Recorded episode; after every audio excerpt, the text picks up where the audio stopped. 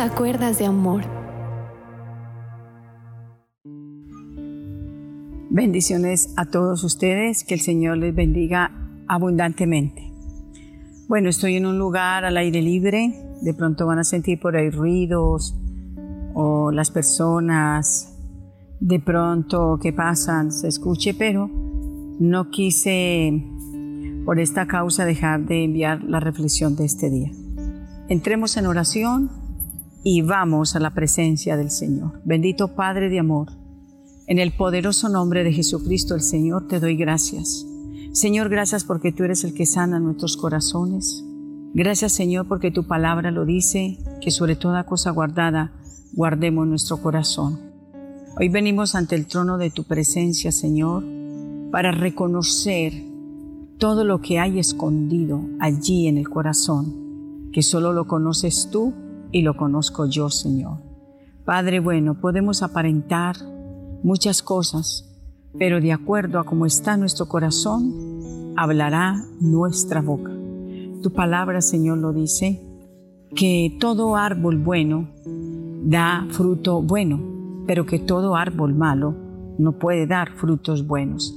Ayúdanos, Señor, a ser esos árboles plantados junto a corrientes de aguas que da su fruto fresco, que da su fruto de bendición, para que todo lo que hagamos sea prosperado. Te doy gracias, bendito Padre de amor, en Cristo Jesús, Señor nuestro. Amén y amén. Bueno, en el programa anterior estuvimos hablando sobre lo que es un corazón como enfermo. Nosotros, si en algo tenemos que luchar, es con el área de nuestro corazón porque es allí donde se almacena lo bueno y se almacena también lo malo.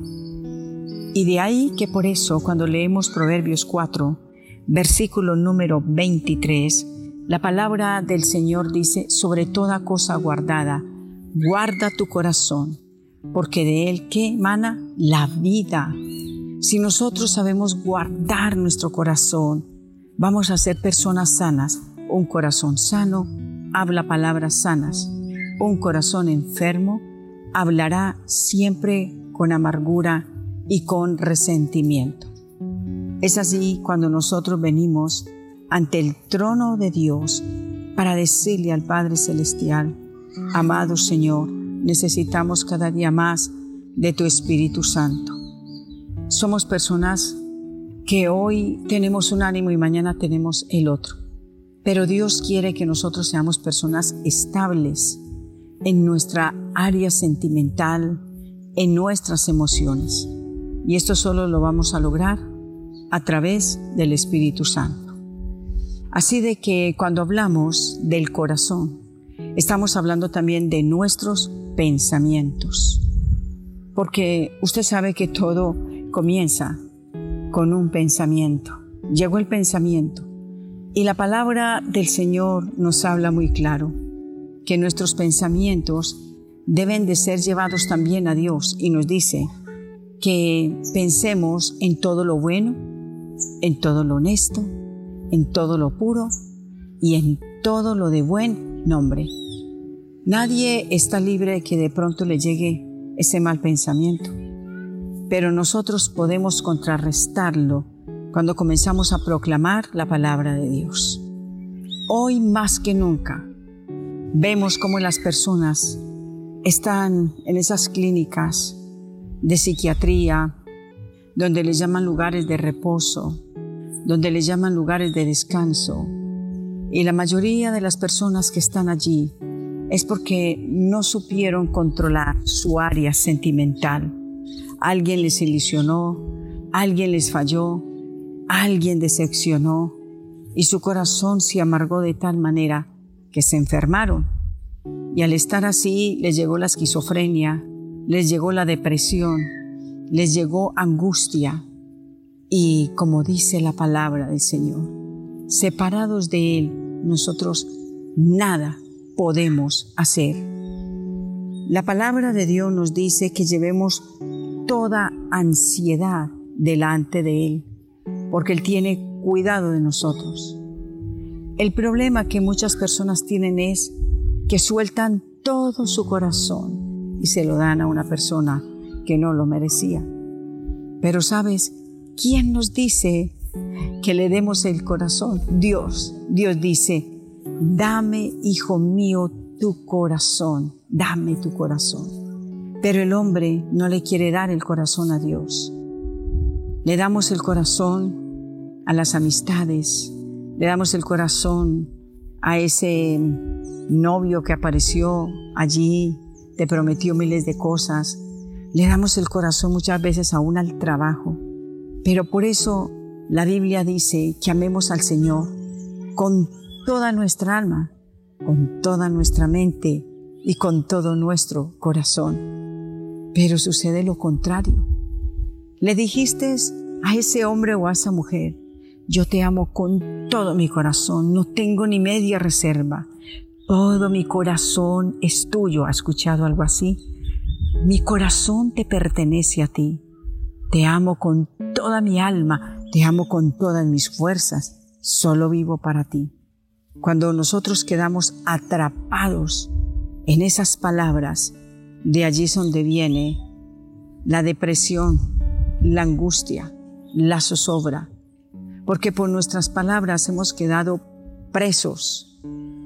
Hoy en esta reflexión es necesario entender que para que mi corazón pueda ser blindado, no lo puedo entregar todo. Yo tengo que entender que mi corazón le pertenece a Dios. Y el sobradito así de corazón, digámoslo de otra manera, es para lo demás. Por eso es que vemos lo que observamos día a día. Personas que no le ven sentido a la vida. Se suicidan. Otros tienen muchas formas de desahogarse. Pero hoy Dios nos invita y nos dice, ven a mí. Hoy el Señor nos dice que echemos toda preocupación a sus pies, porque solo Él tiene cuidado de nosotros. La reflexión de este día es, tenga cuidado con su corazón, tenga cuidado con sus palabras, tenga cuidado que habla, piense dos veces, porque si el hablar es plata, el callar es oro. Usted puede estar muy enamorada, muy enamorado, pero deje de estar diciendo las palabras que yo le dije anteriormente.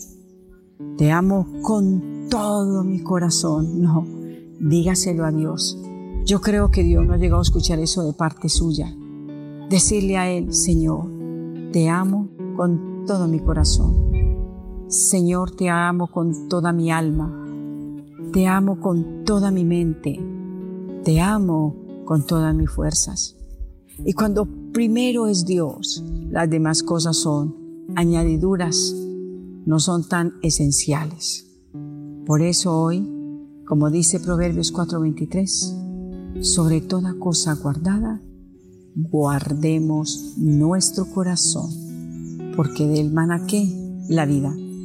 Espero que esta reflexión haya podido ayudarnos a todos y nos vamos a medir en nuestras palabras. El día de mañana continuaremos porque el propósito de esta palabra es que usted y yo comprendamos que tenemos un corazón para rendírselo a Dios. Un abrazo y Dios les bendiga.